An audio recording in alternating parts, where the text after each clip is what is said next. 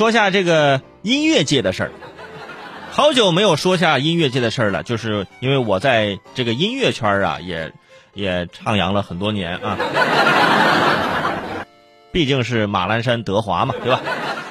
我关注的歌手也是我本家李荣浩啊，最近是挺火的，最近两年是挺火的啊，创作型歌手，呃，也是很好脾气的那么一个歌手。但是李荣浩在二十八号突然之间发火了，在微博上就质问各音乐平台和经纪人，说自己发首新歌就这么难吗？他说自己的新专辑从五月份开始到现在已经制作的差不多了。就等着公司安排发行，他想上一首新歌，从九月等到十一月，现在得知十二月都不一定能上，一问公司就说呀在走流程，啊要不再签什么什么这这个流程啊，领导没签字，他就想我又不是办这个就业上岗证书，有这么难吗？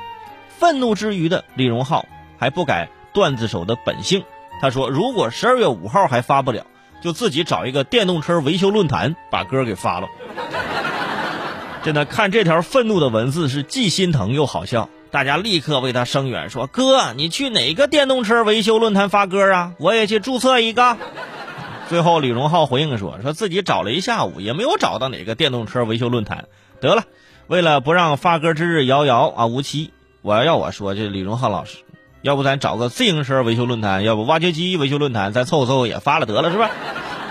其实不只是李荣浩有这种困惑，还有其他的实力派歌手啊。你比如说杰克隽逸啊，说要搭个顺风车想发歌，好像整个乐坛只有周杰伦不想出专辑，不想写歌。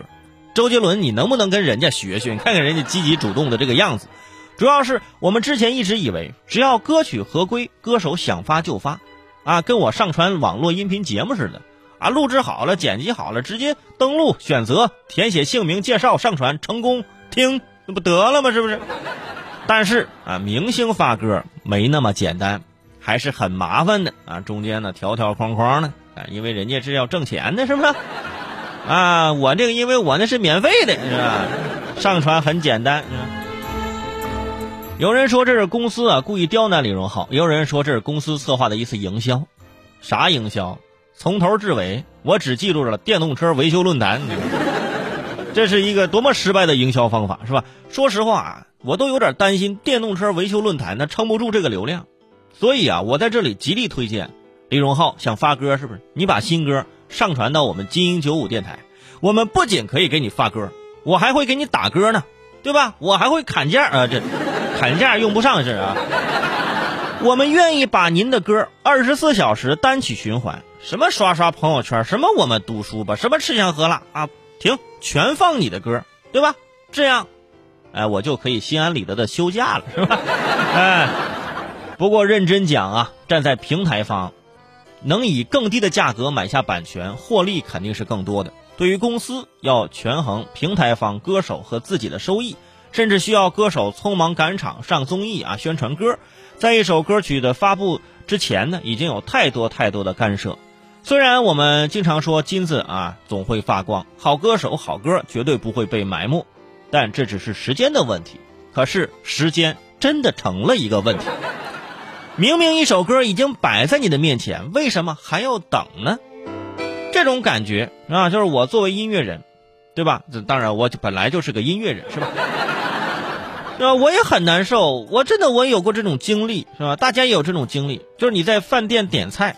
你看到传菜员从厨房里啊把那菜端了出来，但是由于服务员太忙，然后菜就放在窗口那儿，没人给你端过来，你就看着远处自己的菜，你知道那是你点的菜，你觉得味道应该不错，但是你不能去端，如果你去端，你就输了，是不是？当时我就想到了一首诗：世界上最遥远的距离，就是我与辣椒炒肉的距离。如果菜必须要服务员端上来才能动筷。那我只能等待，对吧？很多时候我就只能去提醒服务员，说服务员，我那菜在那放很久了，你给我端过来行不行啊？想想自己真的是太难了。